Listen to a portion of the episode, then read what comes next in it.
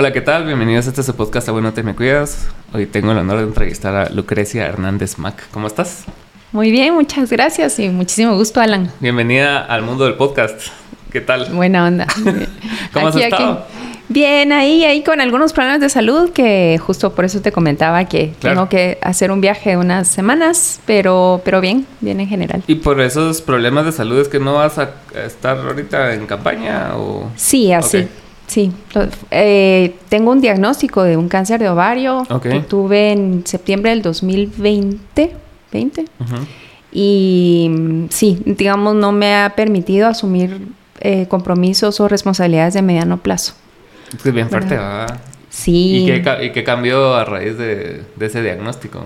Uf, toda la vida. Contame. Bueno, eh, digamos que algo, algo, cuando yo soy médica, ¿verdad? Entonces me puse como a revisar qué factores de riesgo tenía para tener este cáncer de ovario y realmente no tengo ninguno, no hay predisposición genética, no hay historia familiar de cáncer de ovario. Eh, de hecho, tenía muchos de los factores protectores. Ok. Eh, entonces, sí creo que hay algunos asuntos emocionales y psicológicos que han influido en la aparición, ¿verdad? Y, estabilidad o avance de esta enfermedad.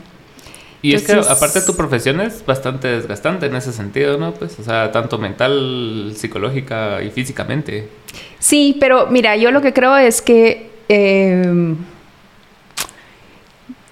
a raíz de la, del asesinato de mi mamá, Ajá en 1990, yo tenía 16 años. Sí me quedó como muy claro. No, en ese momento no lo tenía claro, pero creo que fui construyendo mi carrera y mi proyecto de vida alrededor de cómo cambiar ese estado que mató a mi mamá, ese estado que reprimió, que masacró, que realizó, cometió actos de genocidio, cómo transformarlo en un estado que dé bienestar, que dé salud, que te permita vivir, ¿verdad? Y te, te garantice tus derechos en vez de violarlos. Em, pero yo creo que mi motor siempre fue como la indignación. Ok. ¿Verdad? Había como enojo, molestia em, sobre lo que pasaba en Guatemala y el diagnóstico del cáncer sí me hizo pensar en tener otro tipo de combustible que no sea la indignación, ¿verdad? Y es más como el amor y el compromiso hacia. Claro. Y no la indignación o luchar en contra de, sino luchar a favor de. Eh, entonces sí, me ha cambiado mucho la vida este diagnóstico. Es que es un giro bastante fuerte, ¿verdad? Porque, o sea, es, hay, hay, hay un como proverbio chino que, que, te dice de que no, no es lo que tenés que no es lo que tenés que dejar de hacer, sino que lo, lo que tenés que hacer por, ¿va? En lugar de quitarle las palabras, darle la vuelta al mismo significado a las cosas, pues, o sea, tal vez la indignación fue un motor importante, sobre todo siendo adolescente, pues, o sea, porque estás estás con las emociones a flor de piel. Y aparte es una emoción bastante válida indignarte porque maten a tu mamá, pues, o sea, y, sentir enojo durante bastante tiempo, versus ahora que ya sos una persona más grande, decir así y tomar las cosas por otro lado. Pues, Sí, y es que, cabal, yo tenía esa idea que el enojo da fuerza, y efectivamente te da fuerza, pero eh, también te desgasta mucho, ¿verdad? Entonces sí hubo un momento, creo yo, que con el el diagnóstico, me, me, el diagnóstico de cáncer sí me cansé de estar enojada. ¿Ah, sí? Sí. Y, pasé como a, no sé, por eso te digo, tener como otro combustible, ¿verdad? Un combustible como más a favor de y no tanto en contra de. Eh, y un ejemplo que pongo y que me sirve mucho para explicármelo o explicarlo es, no sé si viste, es Monster, Monster Sync, ¿verdad? Cómo daba el, los gritos de miedo, daban energía, pero las risas de alegría daban mucha más energía. Claro. Pues un poquito así, creo que Disney es buena para ese tipo de metáfora. cabal, cabal. Y contame cómo, cómo fue tu camino desde entonces, o sea, desde los 16 años o, o desde antes incluso, que, que, tú creciste así como que con, con, tus dos papás que eran así como que bastante activistas, incluso tu tía. Entonces, ¿cómo fue ese crecimiento de la, de la pequeña Lucrecia? Bueno, mi papá es médico, es cirujano, entonces desde chiquita yo sabía que quería estudiar medicina, ¿Ah, ¿sí? ser como mi papá. Sí, me recuerdo ver ahí los libros de él de medicina y me gustaba mucho ver esas fotografías de antes del tratamiento y después del tratamiento, ah, ¿verdad? O el antes de la cirugía y después de la cirugía. Eh, entonces siempre me llamó mucho la atención el tema de salud y de medicina. Y mi papá fue militante de una organización revolucionaria, tuvo que salir exiliado en 1984, eh, se fue a México. Y esa época era como que el, punto alto del conflicto. Sí, bueno, cabal los 80, principios de los 80, que hubo una gran cantidad de represión a nivel de las comunidades rurales indígenas. Eh, fue la época, digamos, del genocidio en Guatemala. Y posteriormente lo que hubo fue como una mm, represión selectiva, ¿verdad? Mi papá, que era militante de una organización eh, guerrillera, pues también empezó a ver que lo empezaban a seguir, desaparecieron a varios de sus colegas y decidió salir del país. Pero ya, digamos, el, el, trabajo de él, pues ya de alguna manera me había marcado en términos del compromiso social, ¿verdad? Y político. En el caso de mi mamá, eh, que, era, que fue una antropóloga social y que estuvo haciendo trabajo sobre la población desplazada interna, la población que había sido justamente víctima de los actos de genocidio, porque trabajó mucho en el área Shil, eh, en área Quechí también, pues eh, ella me contaba historias, ¿verdad? Historias del trabajo de campo que ella hacía y pues también, digamos, me imprimió esa, ese compromiso social y de entender un poco la realidad política, económica, social, cultural del país. Y a raíz, digamos, de su asesinato, empieza toda la lucha de mi tía por, por conseguir justicia, por encontrar a los autores, no solo los materiales, sino a los intelectuales, identificar que fue mi mamá una víctima de un operativo de inteligencia del Estado Mayor Presidencial. Eh, pero ver, digamos, toda esa lucha que duró más de 14 años, porque tuvimos una sentencia infirme hasta en el 2004. Eh, y después vino todo el caso ante la Corte Interamericana de Derechos Humanos, etcétera. Eh, ver, digamos, esa perseverancia de mi tía en la búsqueda por la justicia y en cómo ella se comprometió al fortalecimiento del sistema de justicia, eh, al fortalecimiento de la democracia y del Estado de Derecho, pues también te marcan, ¿verdad? Entonces, yo tuve la oportunidad de estar en, en, la Universidad de San Carlos, ahí estudié medicina, de ahí me gradué, pero estuve en movimiento estudiantil, en grupo de teatro también de movimiento estudiantil. ¿En grupo de eh, teatro? Sí, ah, sí, en el grupo de teatro Ishel Gabriela Caravantes. Y en el bloque organizado de medicina, así se llamaba. Como, como movimiento estudiantil, o sea...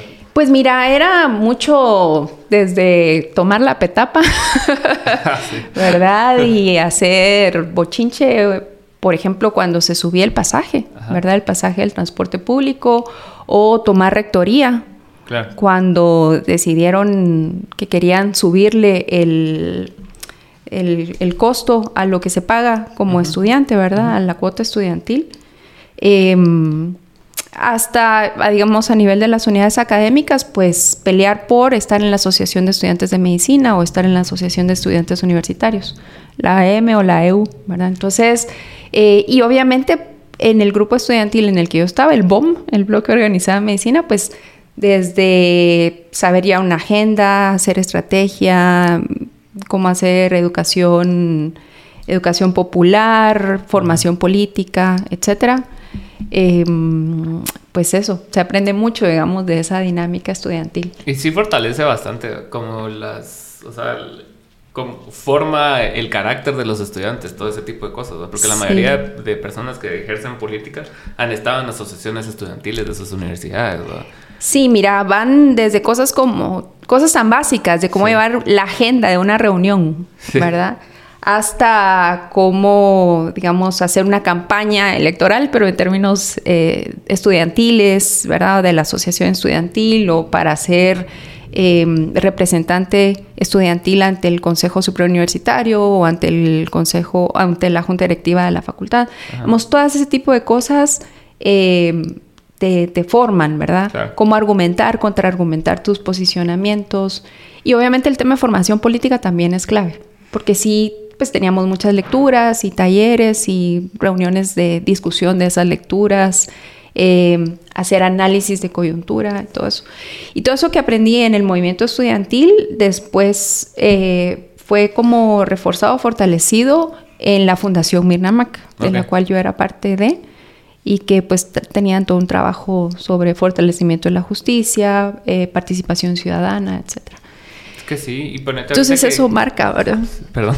Sí, sí. Y ponete ahorita que la universidad está cerrada, ¿cómo, cómo lo ves? O sea, en, en, en, el sentido de tu experiencia como estudiante adentro de la universidad y ahorita que está, o sea, prácticamente es un fantasma. Sí. Pues mira, la universidad la verdad es que eh, sí ha tenido muchos cambios de la época en las que yo estuve, digamos, finales de los noventas para, para ahora, en términos de que se fue, se fue cooptando la universidad. En la medida en que la universidad empezó a ocupar espacios, eh, digamos, el, la Facultad de Derecho, ¿verdad? Que está metida en un montón de comisiones de postulación o el mismo rector que también tiene espacios en, comisiones de postulación, o mm, que te digo, por ejemplo, en la universidad tiene también espacios en la Junta Monetaria, etcétera. Pues lo que fuimos viendo es que cada vez más partidos políticos o gente vinculada a partidos políticos se fue instalando dentro de la universidad. Con la firma de los acuerdos de paz también se perdieron muchos movimientos sociales en general porque dejaron de tener como, no sé, como que no se hallaron en un momento diferente y el movimiento estudiantil se fue perdiendo también. Entonces yo recuerdo, por ejemplo, en el 2015 estar hablando con alguien mucho más joven que yo, ¿verdad? Y me estoy emocionado de que íbamos en manifestaciones eh, porque él mientras estuvo estudiando la carrera de historia, nunca había participado en manifestaciones, ¿verdad? Mm. Y para nosotros era una cosa así como de todos los días. Ah, Desde adentro de la universidad, hacer política universitaria. Eh, yo estuve también en la universidad, ya estaba en la universidad cuando fue, por ejemplo, el Serranazo. Eh, sí. Y digamos, el trabajo que hicimos como movimiento estudiantil. Em, la participación de las asociaciones estudiantiles o los grupos estudiantiles durante, ¿qué te digo?, los 20 de octubre o los primeros de mayo o en general, ¿verdad? Había mucha, mucha militancia y mucha participación. El movimiento estudiantil estaba muy vivo, pero se fue deteriorando la universidad y el movimiento. De hecho, esas son como de las, de las cosas que hubiéramos querido que se mantuvieran cuando se logró recuperar la EU en el 2017, ¿verdad? Cuando quedó ya Lenina. Em, pero, digamos, no se logró sostener, digamos, eso. Entonces, sí, yo creo que eh, ahorita la resistencia que se está haciendo ante, ante Mazariegos, el usurpador, es, es importante y tiene que verse como una oportunidad para revivir el movimiento estudiantil. Es que sí es bastante elemental, ¿no? O sea, todos los cambios históricos aquí han sido por parte de los movimientos estudiantiles, pues por lo menos los más importantes, ¿no? Sí. Entonces, que, que hayamos perdido eso sí quita bastante fuerza. Sí. Y, yo siento que ha pasado como desde el del 2015 para acá, ha pasado de todo, ¿va? Y, y, parte de las peores cosas que han sucedido ha sido esa de que, o sea, como que todo el mundo, o sea, se interesó en 2015, se quitaron a Otto Pérez, quedó Jimmy y toda la madre se quedó así como que hartos, así como que bueno, ya hicimos lo mejor que pudimos, va, mejor vivamos nuestra vida. y como que pasó de tanto interés a un desinterés, así como que casi que total. ¿va? Mira, yo creo que en general la sociedad civil ha tenido como cambios a lo largo de la historia. O sea, antes tú mirabas movimientos sociales. Sí movimientos de, los pueblos, el movimiento estudiantil, movimiento de mujeres, eh, eh, de, todo tipo, ¿verdad? Eh, pero después, no sé si fue con la firma de la paz y la entrada de la cooperación internacional, muchos de estos movimientos se, ONGizaron, se ah. Yo recuerdo hablar con un líder del movimiento campesino que decía que antes, antes, digamos, de la, esa ONGización, eh, Como que se privatizaron. Pasaba algo, digamos, pasaba algo, ¿verdad? El gobierno hacía algo y entonces llamaban a todo mundo y, bueno, mucha, eh, nos juntamos mañana a tal hora en tal lugar y, eh, definimos nuestra postura y un comunicado y una marcha. Y posteriormente, ya digamos, cuando se empezó a recibir cooperación internacional, pasaba algo y entonces llamaban y, decían, mucha, está pasando tal cosa, necesitamos reunirnos, no sé qué. Y lo primero que le preguntaban las bases es, ¿iba a haber viáticos? Ah, sí. o le decía a la administradora de la organización, fíjese que el proyecto no da para ese tema. no hay dinero para un comunicado sobre ese tema, solo sobre tal tema. Entonces, ha ido, han habido cambios en la sociedad civil. Y después Ahora ya no ves las ONGs, lo que ves son como colectivos, colectivos ciudadanos más pequeños, más fragmentados, em, más coyunturales. Y ya ni siquiera esas ONGs, digamos, históricas de, fundaciones u organizaciones defensoras de derechos humanos, ¿verdad? Y con toda la persecución política que ha habido ahorita, hay un miedo de participar en todo, de las mismas ONGs, de los mismos movimientos o de la misma ciudadanía no organizada. Sí, eh, yo creo que los grupos más fuertes ahorita han sido las feministas y los LGBTIQ más. Sí, probablemente. Creo que son los que más, más fuertes han sido en cuanto a sus posturas, ¿no? Sí, sí, es, es probable.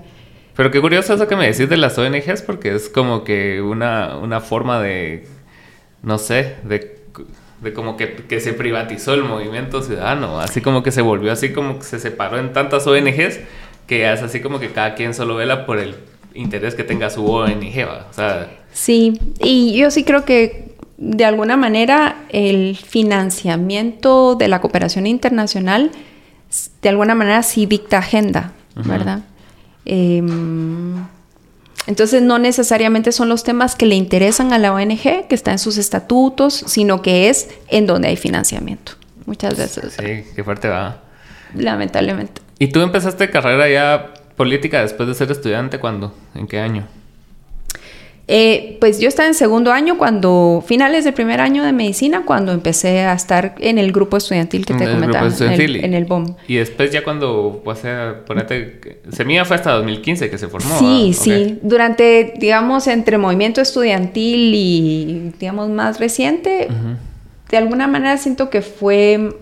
Em, pues mucho aprendizaje a través de la Fundación Mirna Mac. Y, también creo que decidí hacer militancia desde mi trabajo de salubrista. Ok. ¿verdad? Porque me empecé a dedicar a todo el tema de políticas de salud, del sistema de salud de Guatemala, eh, entender la salud desde, desde una perspectiva de derecho. Okay. Eh, y entonces empezar a entender el Estado. El Estado porque a la hora de que la salud es un derecho, pues es obligación del Estado garantizar, digamos, la salud. Entonces empecé a meterme más desde, desde esa, esa, perspectiva saludista y de ahí nos mandaron a llamar, ¿verdad?, al gobierno para asumir el Ministerio de Salud. ¿Esto fue 2016? Eso fue 2016, sí. Con, con Jimmy. Con Jimmy. Me arruina mi CV tener ese jefe, sí. Em, sí, mira, eso fue una cuestión como extraordinaria. Yo creo que. ¿Cómo resultó eso? O sea, ¿cómo, o sea, ¿por qué? mira, recordate que en el 2014-2015 el Partido Patriota dejó devastado el Ministerio de Salud. Bueno, dejó devastado el, el, el, gobierno completo, el Estado completo saqueado. Y en el 2016 todavía había una crisis de desabastecimiento total en, los hospitales y la red de servicios de salud en general. Y el ministro que ellos nombraron, que era un ministro de confianza, un nombramiento muy político, pues no logró resolver la crisis, ¿verdad? Claro. Entonces, cuando el político falló, mandaron a llamar a los técnicos. Esa es la, explicación que, que, yo doy quedamos en general, ¿verdad? Porque yo, al final nos mandaron a pedir al equipo, a un equipo de trabajo de médicos, médicas sociales, saludistas, que entráramos al Ministerio de Salud.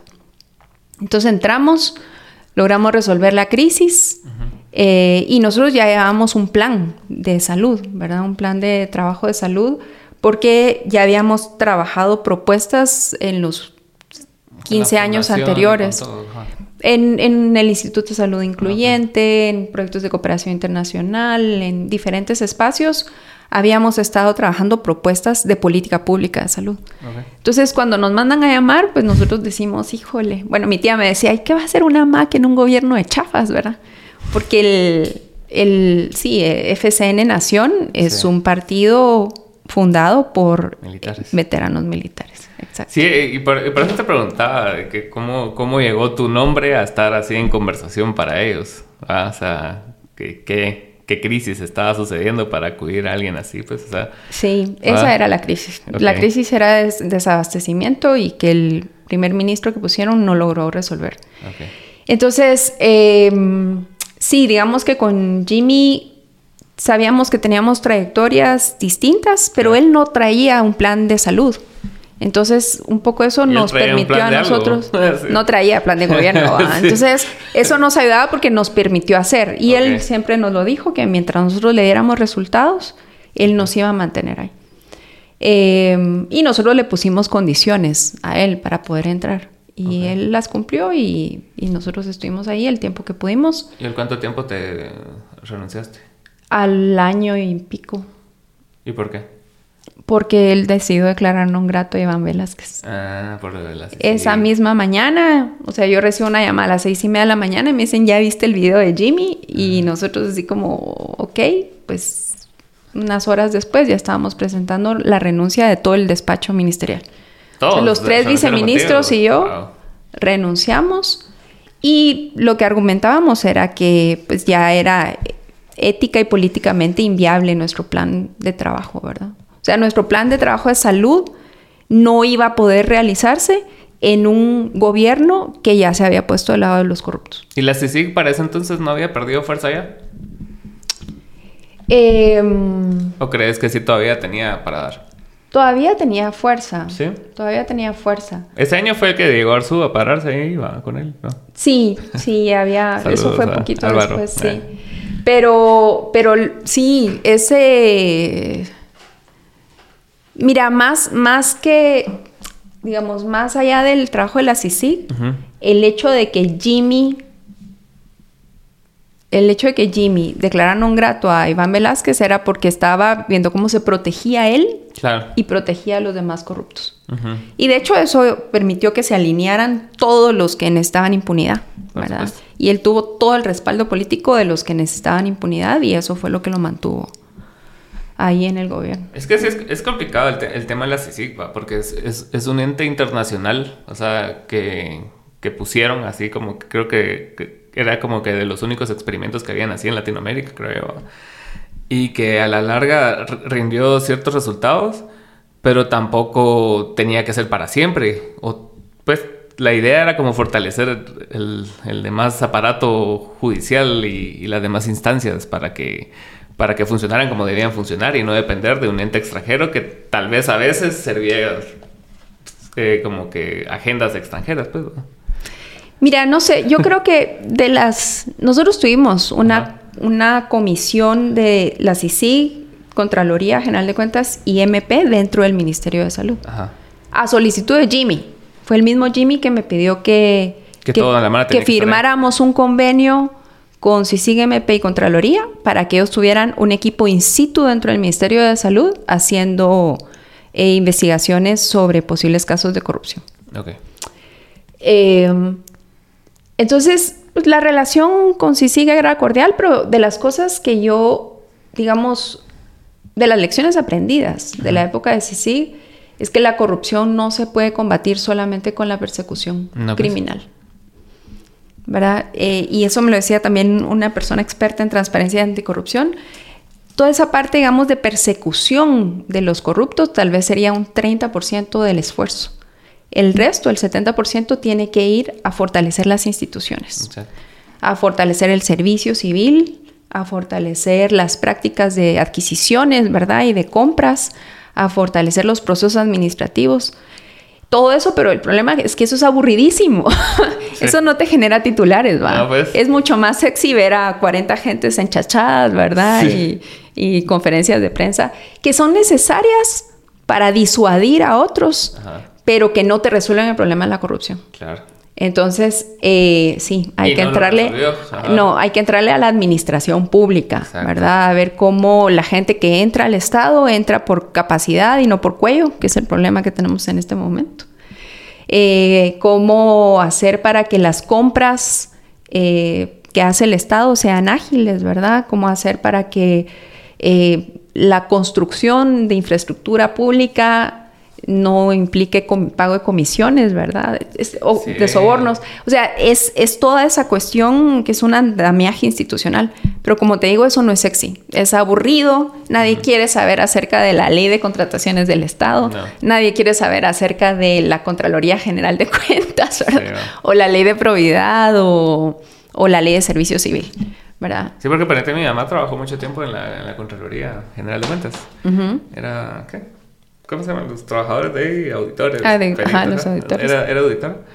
Y, y, ella se dio cuenta de la malversación del, de Fundabien. Que, que pues. tenían dos, dos planillas. Ajá. Tenían dos libros de contabilidad. Y ella se dio cuenta y se lo dijo a su jefe. Y su jefe, no, hombre, así, déjelo ahí, va. Entonces, ¿ves desde, desde hace cuánto empieza eso? Y, y eso es lo que tiene mal al país, pues, porque pueden venir 500 y sí, si quieren, pues, pero si no se arregla todo lo demás, al final van a tener el mismo resultado. Sí.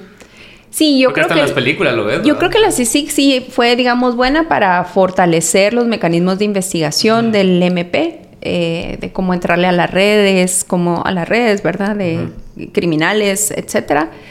Pero, por ejemplo, tener ahorita una CICIC con un MP cooptado, con un sistema de justicia cooptado, con una Corte Suprema de Justicia que ya lleva más de tres años, digamos, de facto, ¿verdad? Sí.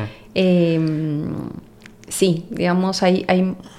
Pero como te digo, no solamente esa persecución criminal, sino toda esta otra parte institucional tan importante eh, en la lucha contra la corrupción. Claro. ¿Y después te, saliste de donde Jimmy y qué hiciste después? Después me puse a pensar si realmente debía seguir en este tema político, ¿verdad? O si regresaba a mi consultoría salubrista y a, mi, a, ser docente. Claro. Em, pero sí, digamos, también de las lecciones aprendidas mientras estuvimos en el Ministerio de Salud fue que hay que estar en estos espacios. Hay que estar en los espacios donde se toman decisiones sobre la política pública a implementar, eh, hay que estar en esos espacios de decidir y no solo en los espacios de incidir. Exacto. ¿verdad? Y para poder estar dentro de, digamos, para, para que no pase lo que nos pasó a nosotros, que saliendo del, del Ministerio de Salud, todo nuestro plan de trabajo se empezó a caer, ¿verdad?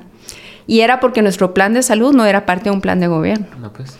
Y nosotros también, pues éramos como los outsiders del outsider, decíamos, ¿verdad? Porque éramos así como una de estas cosas no es como las otras. O sea, teníamos muchas diferencias con el mismo Jimmy, con el vicepresidente, ¿verdad? Con el mismo comisionado de reducción de la desnutrición. ¿Quién era el vicepresidente? Jafet, ¿no? Jafet Cabrera. Eh, y muchas diferencias con otros ministros y ministra. No, con la ministra no, pero con los otros ministros teníamos muchas diferencias. Eh, y entonces dijimos, bueno, si queremos estar en estos espacios de decisión, necesitamos estar en un proyecto político, en donde nuestro plan de salud sea parte de un plan de gobierno y en donde nosotros seamos más que un equipito de salud, un equipo, digamos, de gobierno. Y ahí fue donde Semilla se estaba construyendo en ese momento. Em, nuestros objetivos y principios eran muy similares a los de, a los de este partido político en construcción.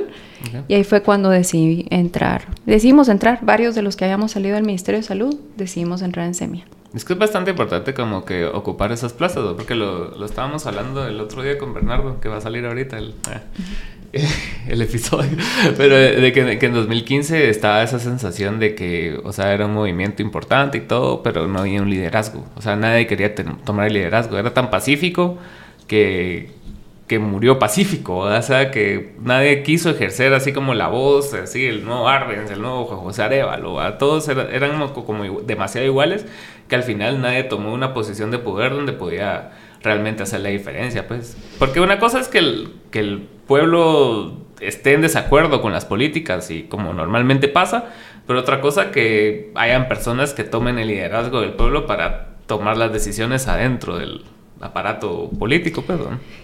Sí, y además en el 2015 tuvimos elecciones. Sí. Pero era muy difícil tener, o sea, no habían partidos políticos todavía eh, para disputar el Estado en el 2015, ¿verdad? Entonces, la, digamos, toda esa bulla, todas esas aspiraciones del, de esa primavera, digamos, del 2015, la capitalizó FCN. O sea, el eslogan de Jimmy Morales de ni corrupto ni ladrón fue así pegó justamente en lo que la gente quería escuchar. Y los oponentes también eran Valdizón y Sandra, pues. Exacto.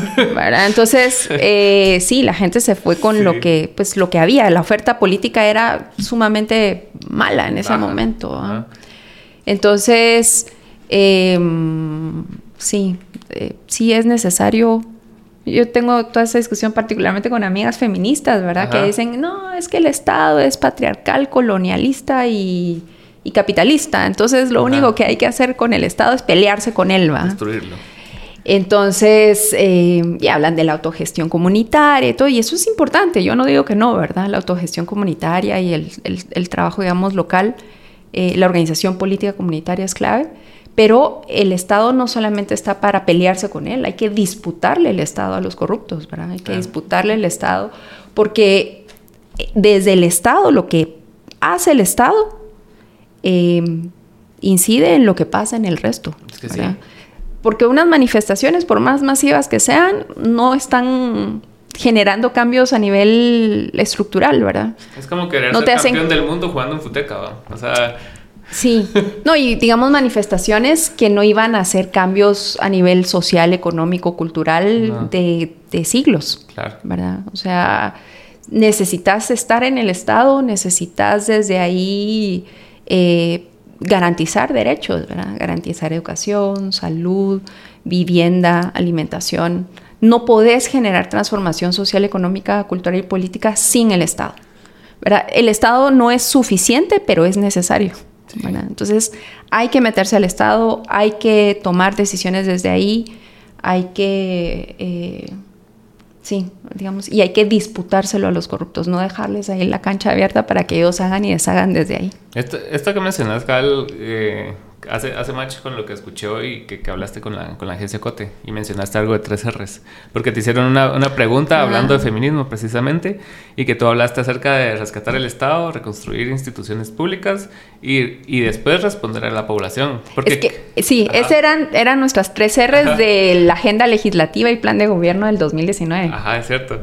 Pero, pero tiene mucha razón porque hace poco me acabo de topar en, en, una cosa de, política y alguien hizo una pregunta acerca de, de los animales, ¿me entiendes? O sea, los, derechos animales. Y yo entiendo que son importantes, pero no, estamos como sociedad en ese punto donde vamos a decidir qué van a pasar con los derechos de los animales, ¿me entiendes? Porque hay como un millón de cosas más que resolver antes de llegar a ese punto. Entonces creo que como que cada quien está como en, una burbujita de lo que ve en otros países, muchas veces, no todas, mm. pero a veces vos ves así como que en Chile pasó otra cosa y en Estados Unidos y en Francia, pero son sociedades así que están como a 20 años luz de nosotros. Sí. Ajá. Ahora, con el tema de los animales, porque nosotros hicimos una, una iniciativa de ley para la, digamos, fortalecer la protección de los animales. Claro, claro. Eh, pero más allá, cabal, de la mascota. no, pero, pero lo que te digo es, más allá de la mascota y eso, lo que nosotros decíamos es que la relación que nosotros tenemos con los animales y, en general es una cosa que tiene que cuestionar la relación que vivimos con los animales ahorita y con, las, con la naturaleza en general.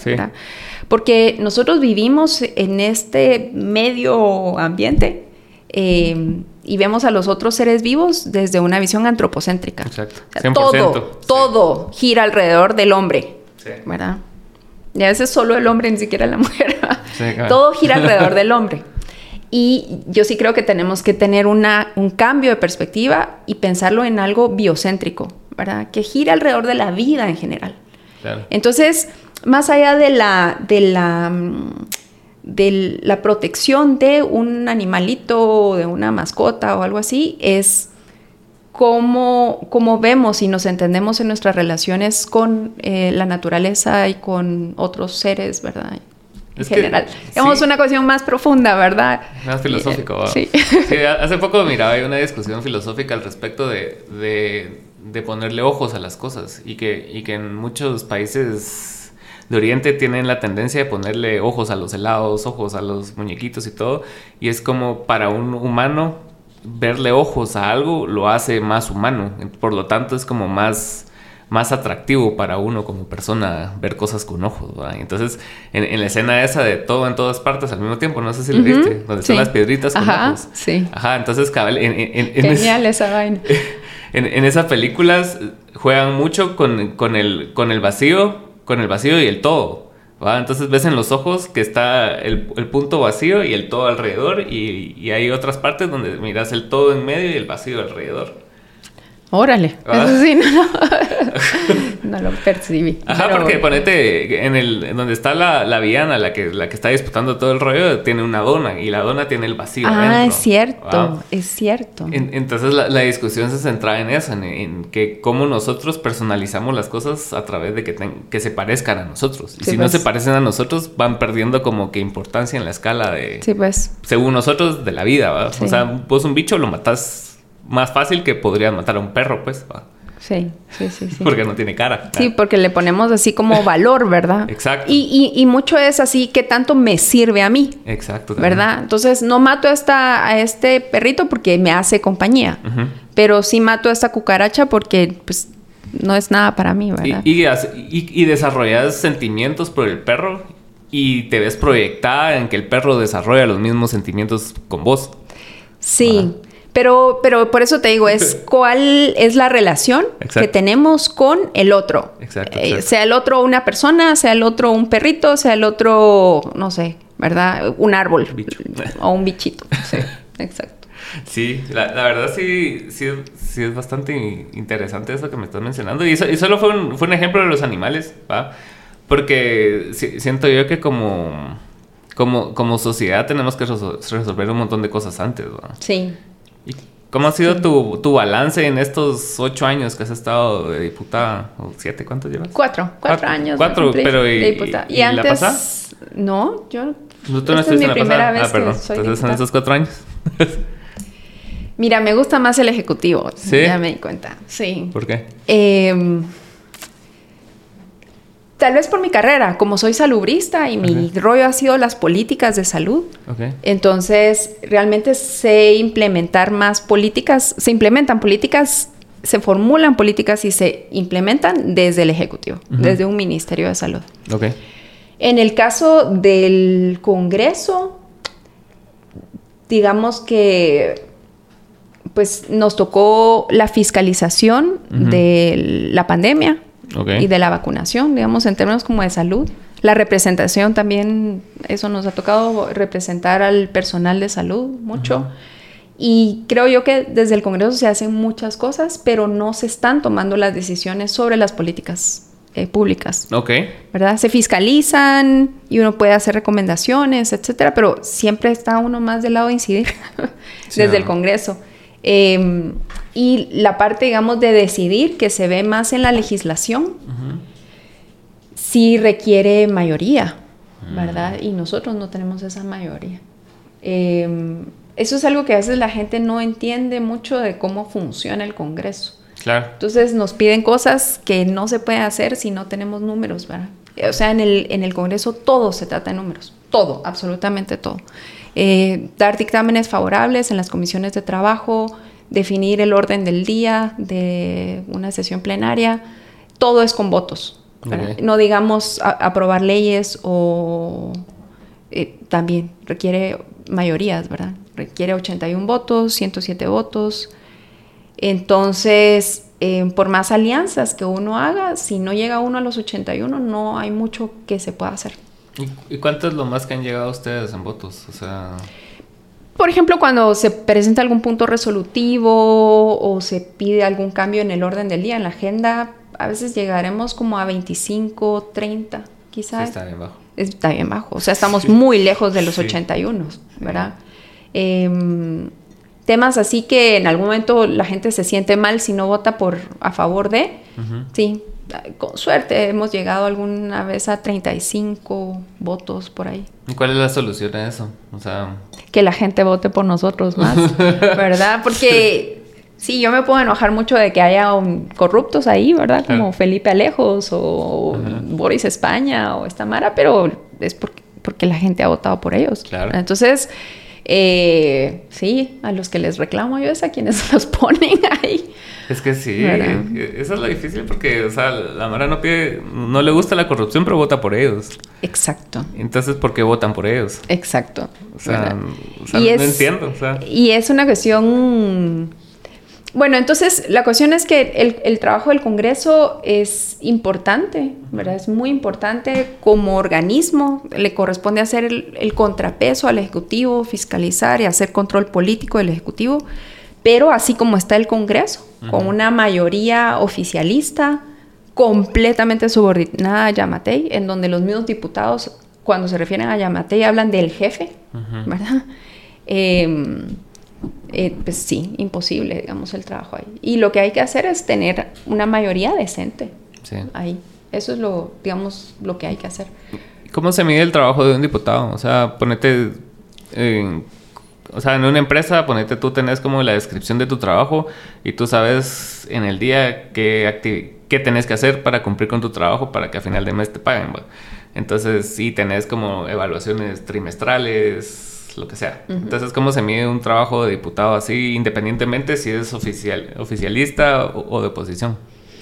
Mira, los diputados tienen tres funciones clave. Una es legislación, ¿verdad? Que es hacer leyes. Em, la otra es la fiscalización o control político. Y la otra es la representación. ¿Verdad? Entonces, en términos de, legislación, pues eh, tu trabajo en comisiones, de las comisiones, yo estoy, por ejemplo, en la de salud, de previsión social, derechos humanos, el trabajo que se hace ahí en términos de los dictámenes, eh, elaboración de iniciativas de ley, presentación de iniciativas de ley con la bancada o con una comisión de trabajo. Em, eso, ¿verdad? Entonces, dictámenes, iniciativas de ley, y tus votos dentro del hemiciclo. Digamos, eso sería una forma de medir tu trabajo legislativo, las enmiendas que presentas, etc. En términos de representación, pues eso, ¿verdad? Escuchar a tu constituency, ¿verdad? Recibir a las personas que te piden apoyo, em, representarlos, generar reuniones de trabajo o mediación o intermediación con las autoridades. Por ejemplo, en mi caso, cuando fue la pandemia, los residentes del San Juan de Dios me pidieron que fuera como intermediaria entre ellos y la dirección del hospital del San Juan. Estuvimos en una mesa de trabajo todos los viernes yendo a tener reuniones entre los residentes y la dirección para poder, digamos, hacer una mejor respuesta a la pandemia por parte del hospital. Y proteger al personal de salud. Y en el caso, por ejemplo, de control político, fiscalización, pues ahí son requerimientos de información, denuncias, eh, citaciones, reuniones de trabajo, interpelaciones que se pueden hacer. ¿Y cómo viviste los años de pandemia? Que fue tu primer y único como diputada. O sea, ¿cómo, cómo fue pues mira... ¿Cómo fue desde adentro todo eso, conmoción? Mira, fue, al principio fue difícil porque las autoridades del Ministerio de Salud completamente cerradas. O sea, el primer ministro de Salud que tuvimos, una persona completamente ignorante de cómo funciona el Ministerio de Salud, de cómo funciona el sistema o las redes eh, públicas de salud. Su equipo también completamente ignorante. O sea, es muy difícil, digamos, hacer un trabajo con una contraparte tan mala, ¿verdad? Entonces nos la pasábamos pues fiscalizando, haciendo citaciones, haciendo recomendaciones, etc. Eh, fue complicado. Eh, después vino la COPRE-COVID y nuevas autoridades de salud, pues también, ¿verdad? Una cosa así de, estar encima, encima. Y después vino todo el tema de vacunación. Entonces, eh, sí, eh, pues diferencias con ellos, ¿verdad? De cómo abordar las cosas, muchos fallos, muchas oportunidades perdidas. Es que sí, fue, em, un caos, ¿verdad? o sea, desde el principio. Sí. desde que anunciaron así como que todos se fueran a encerrar hasta la compra de las vacunas y todo. Total, todo, mal. todo fue todo mal, ¿verdad? Nunca hubo comunicación. Eh, todos, yo no sé si te acuerdas, ¿verdad? Todos los viernes ahí esperando a la cadena a la cadena nacional a ver cuál era la ocurrencia de esta semana del presidente, ¿verdad? Sí. Y viste Entonces, que, complica. que Fauci, así, hoy salió una cosa de que salió hablando el, ¿cómo se llamaba? La, la CDC. El que fue presidente de la CDC, ahora ya está como en juicio o algo así. Y como que ah, encontraron papeles de que Fauci y el gobierno de Estados Unidos estaba vinculado con el laboratorio Wuhan. ¿En serio? Sí. Sí. Qué loco va. No, y la pandemia fue, yo creo que ha sido la pandemia más politizada. Ah, sí. ¿Verdad?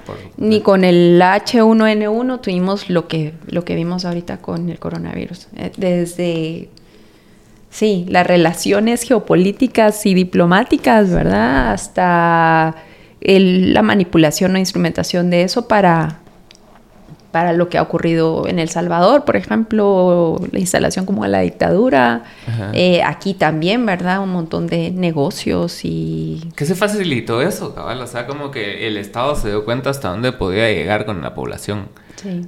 Y que vio que todos estaban como eh, haciendo caso, así complying a lo que ellos decían, entonces dijeron así, esto está bastante fácil, entonces... Sí, bueno, aunque aquí también tenemos una cultura de la transgresión, ¿verdad? Entonces... Sí, y como ves, eh, ahorita que mencionas a Salvador, lo que está haciendo el joven presidente allá. Pues ah, es sorprendente. O sea, el fenómeno Bukele y los niveles de popularidad son altísimos. Eh, a mí personalmente no, estoy muy de acuerdo con él, la verdad. O sea, no, me, no, pero, pero criticarlo a él es peor que criticar a BTS, ¿va? sí, claro. Se te dejan venir encima. Mira, yo creo que definitivamente ahí la democracia se está perdiendo en El Salvador. ¿Y crees que se pierda? Sí, totalmente. o sea, mira, en el momento en que Bukele dice que se va, que va a buscar la reelección, a pesar de la prohibición constitucional, ahí ya sabemos a, dónde va la cosa, ¿va? Em, lo que hay que reconocerle es que ha sido efectivo en términos de reducción de la, de la criminalidad, ¿verdad? Y traer como más seguridad, pero es algo que se ha mantenido gracias a un estado de sitio que ya lleva más de un año, ¿verdad? ¿Qué va a pasar cuando tenga que levantar ese estado de sitio? No tienen, sí. O sea, se va, va a haber un efecto rebote y la criminalidad se va a ir para arriba y el sistema de justicia va a colapsar con todos los casos que supuestamente ahora tendría que juzgar. Entonces... Cosa que no está haciendo, solo los encerró. Solo los encierra sin juicio, ¿verdad? Entonces, eh, Sí, yo creo que ahí la pregunta es qué tan sostenible va a ser a la hora, digamos, de, que se termine em, esa imposición. Sí, sí, es, es, complicado. Y lo que más me sorprende, fíjate que, que fui, que te conté que fui a lo de Suri, y entrevistar gente y conocer gente y, que estén de acuerdo con ese tipo de cosas, ¿me entiendes? Es así como que estos pueblos, estos pueblos centroamericanos y latinoamericanos, nos, nos gusta así en la mayoría, cuando digo nos, me refiero a la mayoría, la represión. O sea, vivimos cómodos con alguien que nos diga qué hacer. Totalmente. Ajá. ¿Ves? O sea, ponete un TikTok de alguien como que criticando ciertas medidas o, explicando así, no sé, el socialismo, el comunismo y todo ese tipo de cosas. Y la mala rápido es así como que, ¿en qué país de Latinoamérica ha funcionado eso? Y que no sé qué, que no sé cuándo. Y todos se van así encima a defender así a, los fachos de siempre.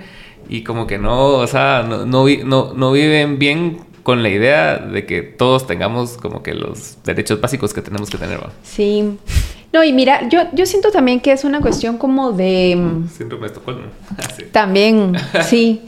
Pero sí, en general nos gusta la mano dura, ¿verdad? En, en, América Latina. Claro. Eh, y realmente nadie nos ha enseñado a tener una cultura democrática. O sea, como decís tú, a la gente le gusta que le digan qué hacer para no hacerse responsable de sus propias decisiones. Por supuesto. Un poco, ¿verdad? Pero mira, yo tengo amigos de El Salvador y tengo una amiga que es periodista y que se la está llevando la tristeza como que ¿verdad? La persiguen, parece que tienen escuchas, o sea, porque hay una persecución a los periodistas en general. Y de ahí tengo un amigo que es, digamos, un mediano empresario que me dice que se ha ahorrado un montón porque no tiene que pagar ahora extorsiones, ¿verdad? Claro. Entonces hay como... Hay buenas y malos, ¿no? Sí, pero el problema es la sostenibilidad de esto. Y lo que ocurre con cualquier monopolio de poder es que ese poder finalmente se, se abusa de eso. Entonces, lo que ahorita, digamos, son mareros que los mete a la cárcel, después van a ser periodistas que los persiguen porque, los, porque lo critican y después van a ser empresarios que también los persiguen porque los critica o no sé, ¿verdad? Pero digamos, eh, el rumbo es lo que pasa en Nicaragua, ¿verdad? Iglesias, eh, empresarios, periodistas, activistas, defensores de derechos humanos, todos en algún momento van a ser víctimas de este abuso de poder. Exacto. Y lo malo es que es como bastante popular, o sea, es carismático él. Así es, por eso te digo, si uno lo cuestiona, va, todo se te viene encima. a, mí, me ha tocado porque hice, hice una serie de videos, el primero era explicando, o sea, en tres minutos explicar el socialismo, ponete, ese, ese, era mi reto, entonces... Y, lo lograste. bien o mal lo, lo, lo, plasmé, ¿va? Entonces... Y cabal, lo primero que me caía, no, es que vamos a hacer Venezuela, no, es que vamos a hacer Cuba, no, es que deberíamos ser como El Salvador, y así va. Entonces, hice otra serie de videos explicando de, que la caída en Venezuela no fue por el comunismo, no fue por prácticas comunistas ni socialistas, pues, sino que fue puro así corrupción, ¿va?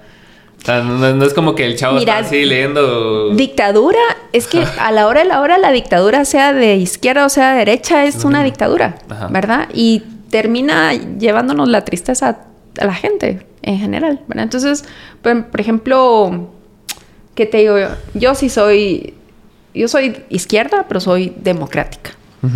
Y he hecho críticas a lo que ocurre en Nicaragua, he hecho críticas a lo que ocurre en Venezuela y a Cuba, ¿verdad? Em, pero me recuerdo una vez que hice una crítica a lo que estaba pasando en Nicaragua y entonces alguien viene así, cuate, y me dice, ya te coptó el imperialismo yanqui. así ah, como, compañero, ¿verdad? Sí, amigo, date cuenta.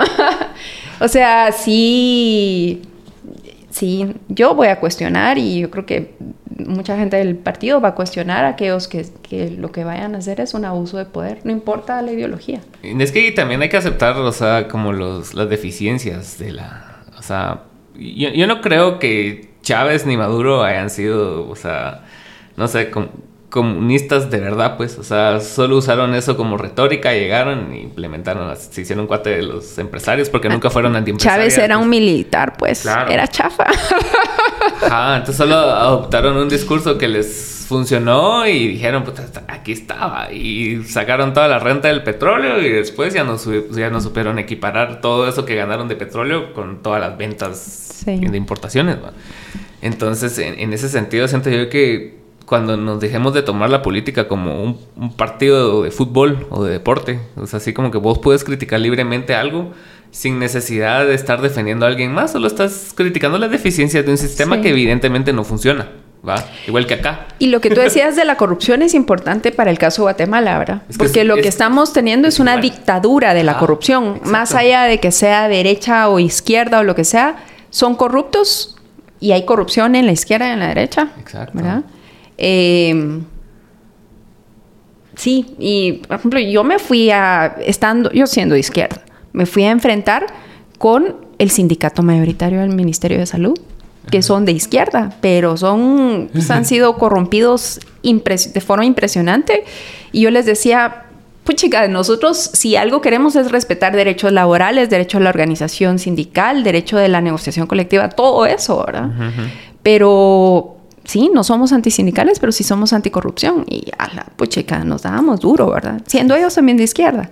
Entonces, a lo que voy es a que en, el caso de Guatemala la corrupción eh, ha tratado de ser como ideologizada y dicen que es la izquierda que se está peleando con la derecha. Y no. Y no es así, ¿verdad? Son un montón de corruptos que están ahí cooptando el Estado.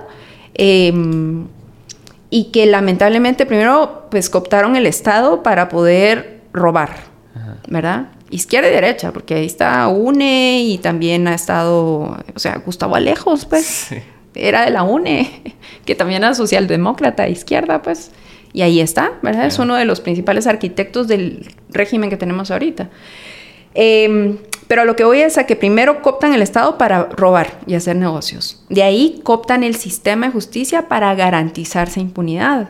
Y después van un paso más allá para empezar a perseguir a eh, cualquier crítico, cualquier periodista, cualquier fiscal que haya luchado contra la corrupción, cualquier activista o defensor de derechos humanos, cualquiera, ¿verdad? Entonces van como, vamos avanzando camino a la dictadura, ¿verdad? Una dictadura motivada por la corrupción. Y todos creen que vivimos mejor que, que esos países que mencionamos, porque creen que la, que la libertad se basa en, en, que puedas tener un teléfono y en que puedas tener Twitter, y, y, a cierto punto sí, pero si la mayoría de personas no tienen ni las condiciones para saber escribir, ¿de qué va a servir que todos tengan un smartphone? ¿va? Sí. Sí. Y, o que estés encerrado en tu carro todo el puto día, porque no hay o sea, no hay otra salida, pues. O que no tengas ni siquiera para pasar el día, porque no tenés trabajo y porque la canasta básica se está yendo por... ¿verdad? Y los medicamentos no tenés ni siquiera para tu diabetes ni nada, o sea... Sí, y los que sí tienen es así como, ah, no, es que son pobres porque no trabajan y toda la mar ahí vendiendo por todos lados. sí, sí, sí. Eh, es, es, bastante curioso una vez que como que empezás a romper como la, la burbuja de quienes están cerca tuyo y empieza, empiezan a llegar comentarios de otras personas. Me imagino que a vos te ha pasado, pues, o sea, solo con ser Hernández Mac ya es así como que... Bueno, a mi tía y a mí nos dicen las chinas comunistas, ¿va? yo, me acuerdo algo en 2020 que, que, les habían dicho que ustedes eran el, el, virus chino. Ah, sí, sí, sí, que aquí el único virus son las Mac, el virus chino. Sí, sí. Hemos incomodado, ¿verdad? A diferentes sectores. Y es importante mantener eso, pues, o sea, no, no hay que perder, o sea, o sea, es, esa, esas ganas de incomodar, va, esas ganas de tratar de hacer la diferencia. Porque si no, ya estuvo, pues. Mira, yo creo que, por ejemplo, nosotros aprendimos en el Ministerio de Salud esa dimensión política de implementar políticas públicas, ¿verdad? Y es cualquier decisión que vos tomás en salud o en términos de mejorar las prácticas de compra o no hacerle caso a los diputados cuando te piden plazas, cosas así. Lo que haces es afectar intereses de gente con poder. Así, de cajón. Eh, y esa gente que tiene poder reacciona, ¿verdad? Reacciona.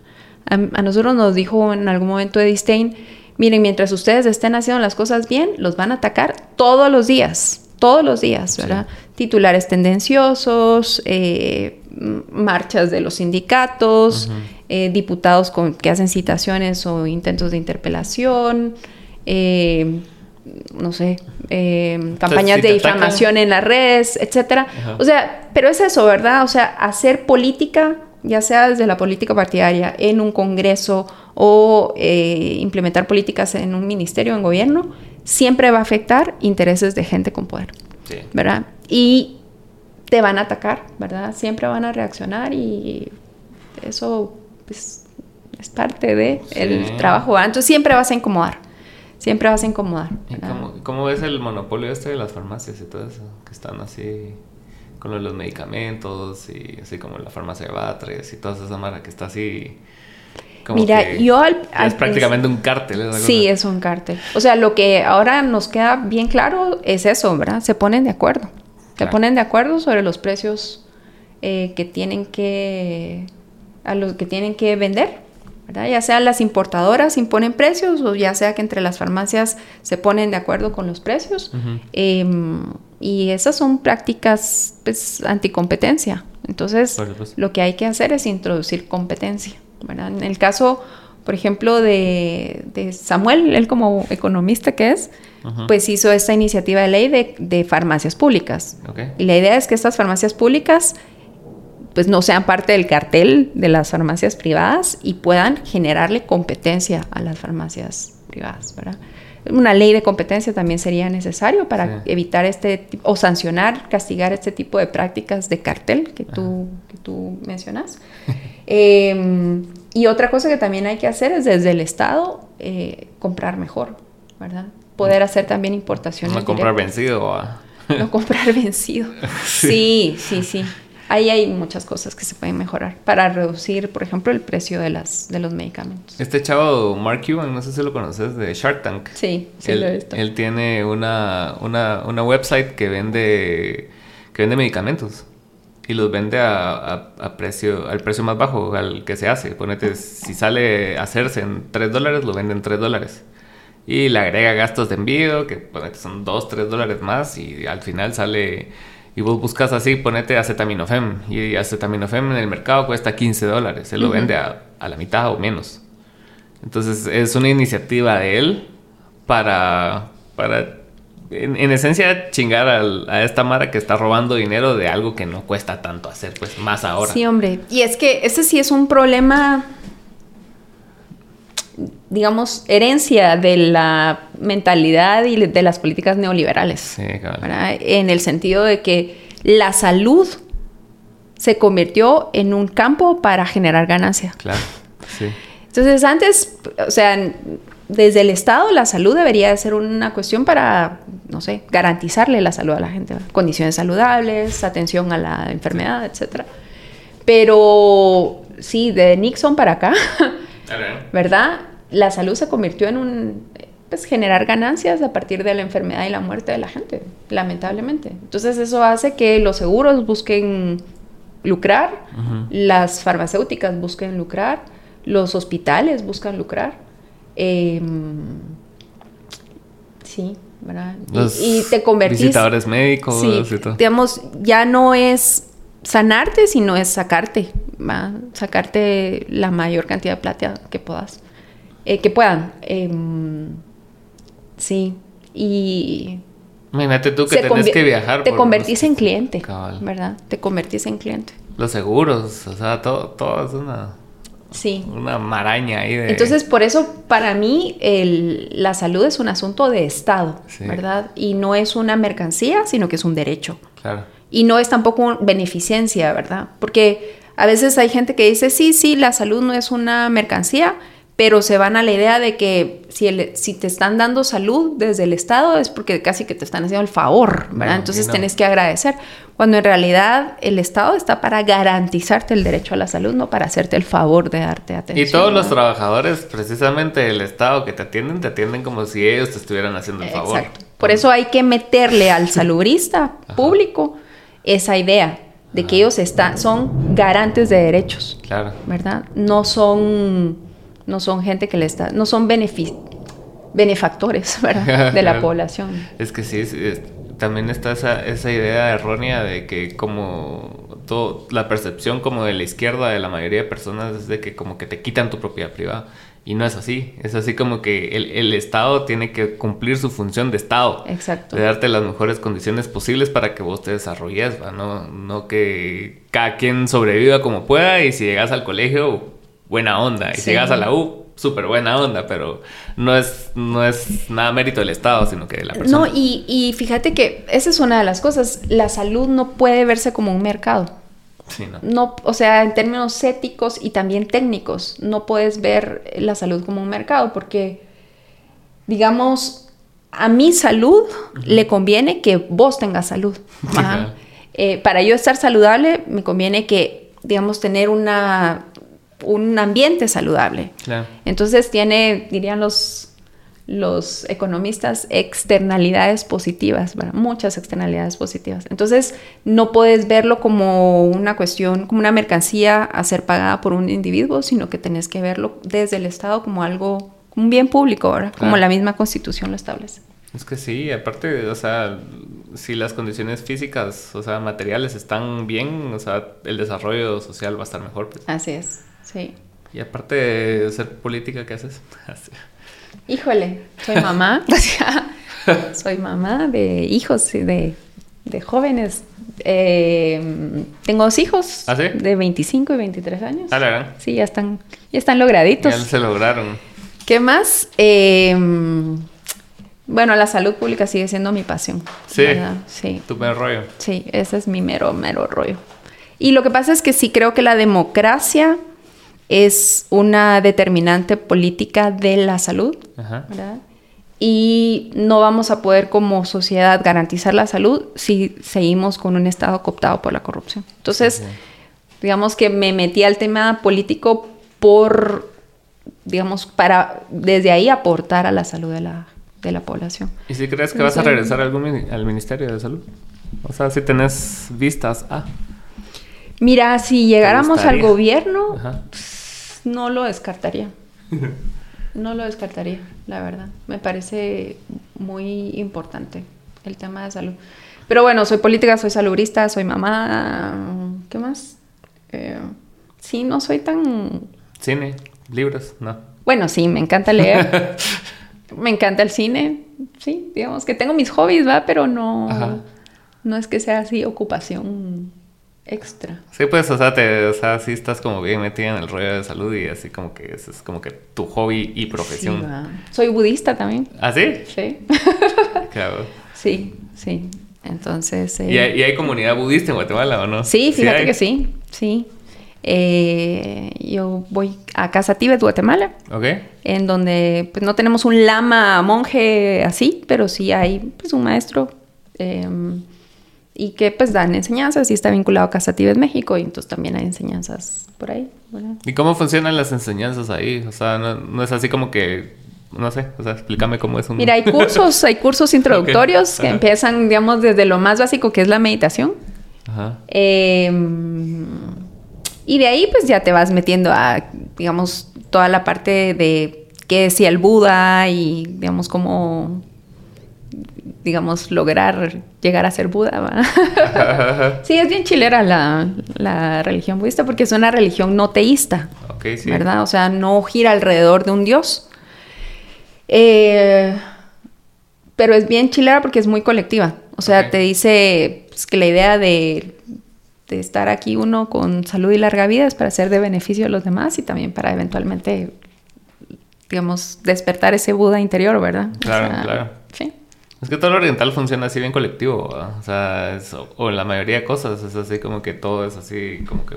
Pero está también muy cercano a la cosmovisión maya, por ejemplo, ¿verdad? La espiritualidad maya también funciona muy en colectivo. Solo son los como occidentales los que andan ahí más individualistas, ¿no?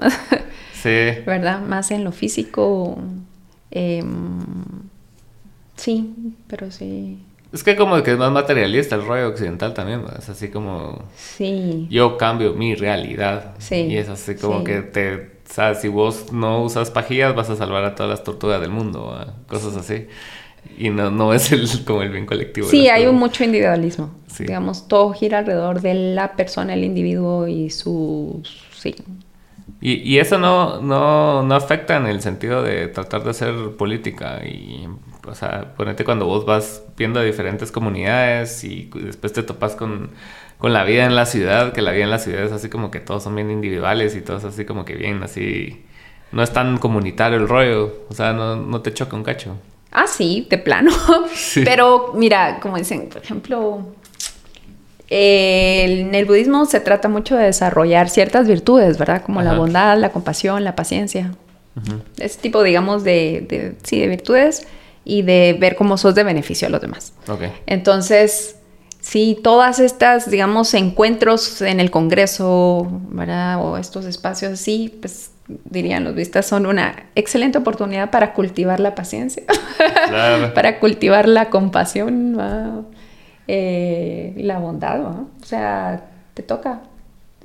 Y de alguna manera te ayuda como a sobrevivir estos espacios de pues que son sumamente hostiles y... Es como una vorágine así bien fea. Sí, sí. Pero, no sé, yo creo que... ¿Lo lleva bien? Me ha ayudado un montón. ¿Y siempre has sido budista o lo No, es reciente, ¿Ah, reciente, de hace unos dos años. ¿Y antes no eras nada? No, agnóstica. Sí, es que pasa, mucho, así como que a mí, me pasó una época donde empecé a meditar, no llegué a practicar budismo, obviamente, pero sí es como que de, repente te da por hacer ciertas prácticas así como yoga y cosas así, más, más como trascendentales, ¿verdad? Sí, sí. Sí, bueno, yo sí tuve una formación católica, estudié en un colegio católico, con monjas muy progresistas, eso sí, pero, pero católicas. Eh, sí hubo un momento en que siempre fui muy, muy, o sea, cuestioné mucho las religiones. Tengo un tío abuelo que es, es eh, sacerdote de Opus Dei, ¿verdad? Era durísimo, porque alguna vez me amó teniendo yo 13 años y me dice, eh, ¿y fuiste a misa hoy? Y yo, ay, no, hoy no fui. Mm, pues recuérdate que mañana lunes eh, ya estás en pecado capital y entonces, entonces si te morís, no, pecado mortal, entonces si te morís te vas a ir al infierno. Ah, la verdad. Era durísimo, mi tío, es durísimo todavía. Entonces, yo, siempre fui como muy crítica de las religiones, pero no dudaba de la existencia de Dios. Ok. Eh, después sí, después sí, pues no estoy muy segura ya qué pasaba. Entonces soy, de alguna manera, admiro a la gente que está completamente convencida de que Dios existe. Claro. Y admiro a los que están completamente convencidos de que Dios no existe. Sí. Yo no sé. Es como lo mismo. Yo acabo de tener invitados a los ateos de Guatemala. Ajá. Y sí, ellos sí. O sea, están como cansados, por, lo menos las dos personas que llegaron ahí, porque ellos no van en representación en grupo, pues. O sea, el grupo solo es como un lugar donde mandan memes y mulados. O sea, no, no están organizados como una religión, sino que es así como que algo bien libre, donde cada quien es lo que quiere ser y lo que sea. Pero estos dos que llegaron, los conocí en, en la cosa de Vía Corta, precisamente. Y estaban ahí hablando acerca de, de, lo harto que están de que como que al ser un Estado laico no se respete lo laico del Estado. Porque toda la mala te anda diciendo que Dios te bendiga, que bendiciones, que no sé qué, que primero Dios. Entonces ellos llegaron a un punto de sus vidas donde ya es así como que mandan al, a la mierda a esa gente, pues. Sí. Sí, digamos, en el gabinete de Jimmy empezábamos con una oración. O sea, estaba dentro de, dentro de la agenda de gabinete del Consejo de Ministros la oración. ¿Verdad? En, en, la instancia de jefes de bloque también se inicia con una oración. En muchas de las comisiones de trabajo se inicia con una oración. Yo lo que he decidido es quedarme sentada, muy respetuosa, viendo cómo los demás rezan, pero pues, yo siendo budista no me voy a poner a hacer esas cosas, ¿verdad? Y es bien chistoso porque estábamos hablando, estábamos en, en un taller de semilla y eh, entonces estábamos hablando del Estado laico, ¿verdad? Y alguien se levanta y dice, pues yo soy evangélica. Otra dice, pues yo soy católica. alguien más dice, pues eh, yo practico la espiritualidad maya. Y otro compañero dice, pues yo soy ateo. Y salgo yo y pues yo soy budista. Pero justamente lo que necesitamos es un Estado laico que te permita esa, pues, esa libertad de credo, ¿verdad? Seas budista, seas ateo, seas católico, seas eh, lo que sea. Eh, solo el Estado laico te puede garantizar tu derecho a la libertad.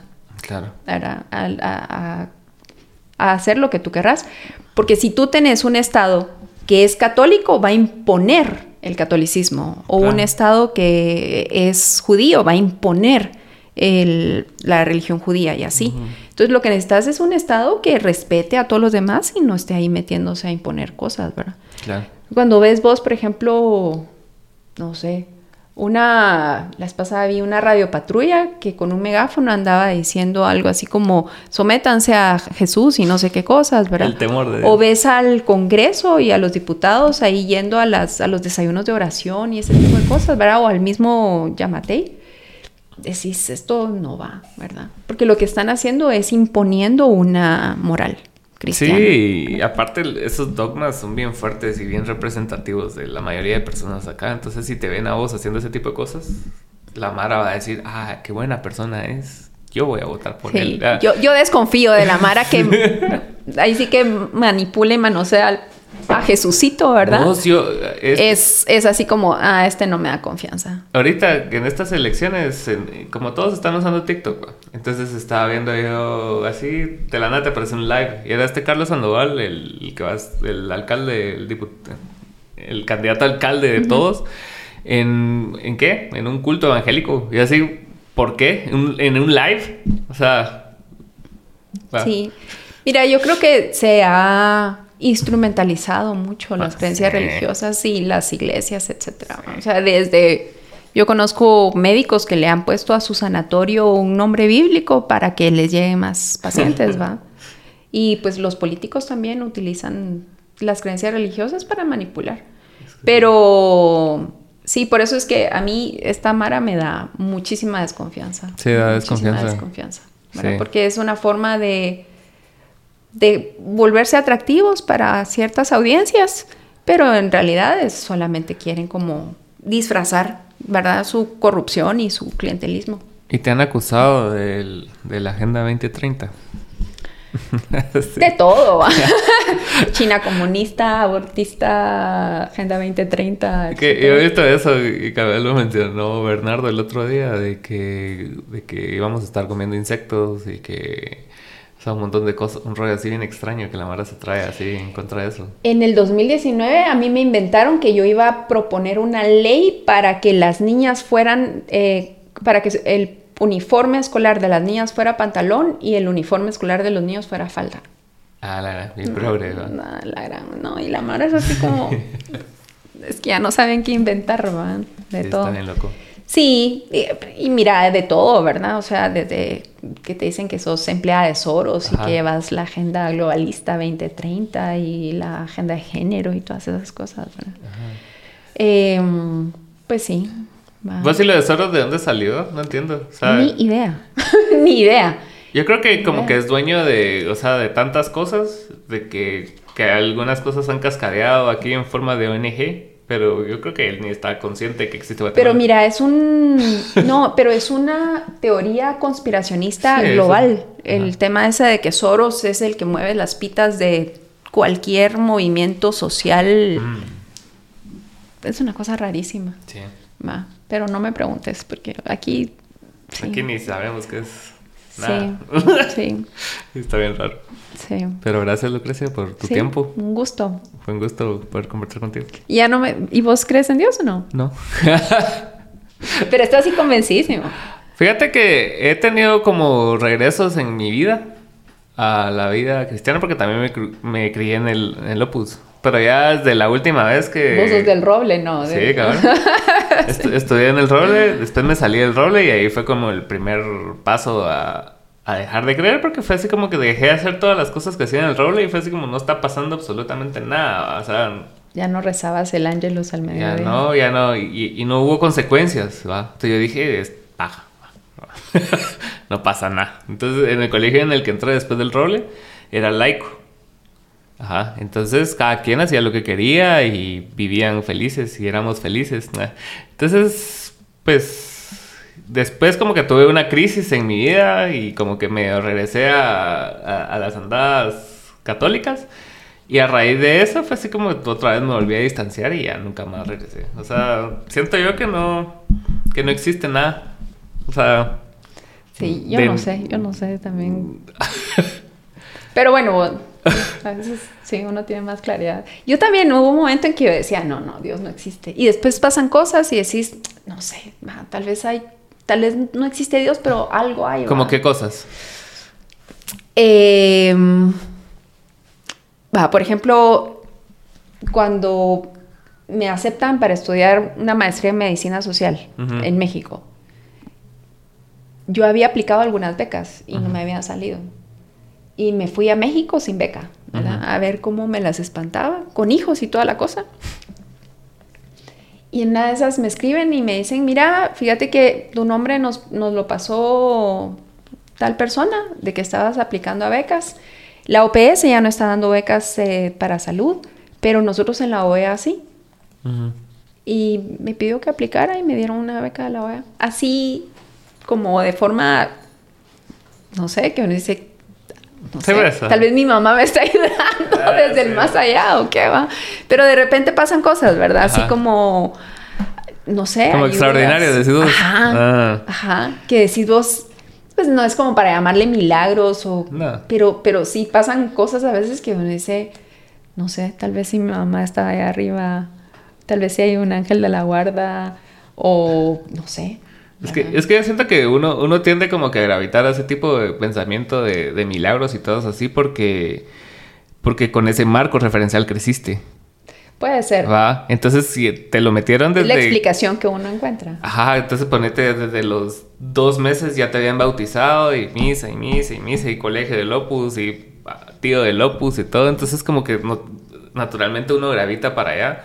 Pero muchas veces pones las cosas así que, que suceden en la vida y ponete en la física, ¿va? Entonces, me ha ayudado mucho a escuchar este, ¿cómo se llama?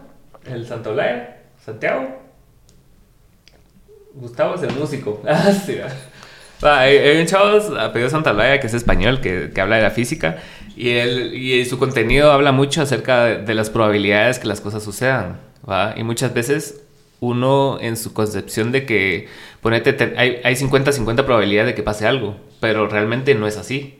¿va? O sea, ponete, si, si X equipo ganó tres partidos seguidos, lo más natural es que pierda el siguiente. Y no siempre es así porque las probabilidades son infinitas. ¿va? Entonces, las probabilidades de que sucedan cosas todo el tiempo es lo más probable a que no sucedan. ¿va? Entonces, que, que tú tengas, que te haya pasado eso, solo fue parte de una serie de probabilidades que existían. Puede ser. Puede ser, sí. Javier Santaolalla. ya lo sé. Ajá, entonces eso me ha ayudado a racionalizarlo, no sé, o sea, tal vez porque refuerza lo que yo ya creo, es así como que yo lo tomo como algo que sí tiene razón, ¿va? y al final no la tenga. Pero sí me ha servido en ese sentido de que también no sé si viste la, historia de Dios en creo que Netflix o algo así. No, no he visto. Que el narrador es Dios, Morgan Freeman. Y que, y que habla de que... National Geographic. es, y, que en, hubo un accidente de dos personas que se cayeron de, de, arriba de un edificio y uno se murió y el otro no. ¿Va? Entonces, eso solo te demuestra que hay probabilidades para todo. Pues, O sea, pues. no es que uno sea un milagro y el otro que es. Ajá. Porque tendemos a darle el, valor milagro a las cosas buenas, pero cuando nos pasan cosas malas, no son milagros. Sí. ¿Va? Sí. Yo, yo seguiré con mi duda. pero como Convenciendo, te digo, no, no, no. Por eso te digo, admiro mucho a la gente que tiene esa certeza de que existe y a las que tiene la certeza de que no existe. yo, también me gusta dudar también, pero muchas veces es así que, ah, no seas mamón. O así como que alguien dice, no, es que Dios fue en mi vida. No, no fue Dios. Ah, no, yo también durante mucho tiempo pensaba, tal vez yo creo en Dios porque necesito creer que mi mamá está en algún lado. Claro. ¿Verdad? Y está presente. Eh, ¿Y si no? Ah, la el otro no, pues, por ejemplo, el budismo, lo que crees en el renacimiento, ¿verdad? No cree en el cielo y que te vas al cielo y estás ahí desde una nube viendo ahí qué le pasa a tu hija, o eso. Em, entonces, desde el budismo, mi mamá ahorita a saber es otra persona, ¿va? Un gato. Puede ser, ¿va? Puede ser, podría ser uno de estos gatos. ¿Y en el budismo renaces en, lo que fuiste o puedes renacer en cualquier ser viviente? Cualquiera. Mm. En cualquiera, dependiendo de tu karma. Mm. Sí. Puedes renacer como un gato, o puedes renacer como una mosca, o puedes renacer cucaracha, o puedes renacer como alguien riquísimo y finísimo, o como un pobre desgraciado, yo qué sé. Dependiendo de, digamos, las consecuencias de tus actos anteriores. ¿Cómo te haría renacer a vos? A mí me gustaría renacer nuevamente como ser médica. ¿Sí? Sí. Sí, te haría. Me encanta la salud, no sé. Es así como... ¿Y si sos así como un animal sanador? Ah, También. mi hijo decía, cuando, cuando mi hijo estaba así chiquito, ahí tocaba salir tempranísimo para ir a dejarlo al colegio y miraban al gato ahí durmiendo y todo. Me decía, ay, yo quisiera renacer como gato.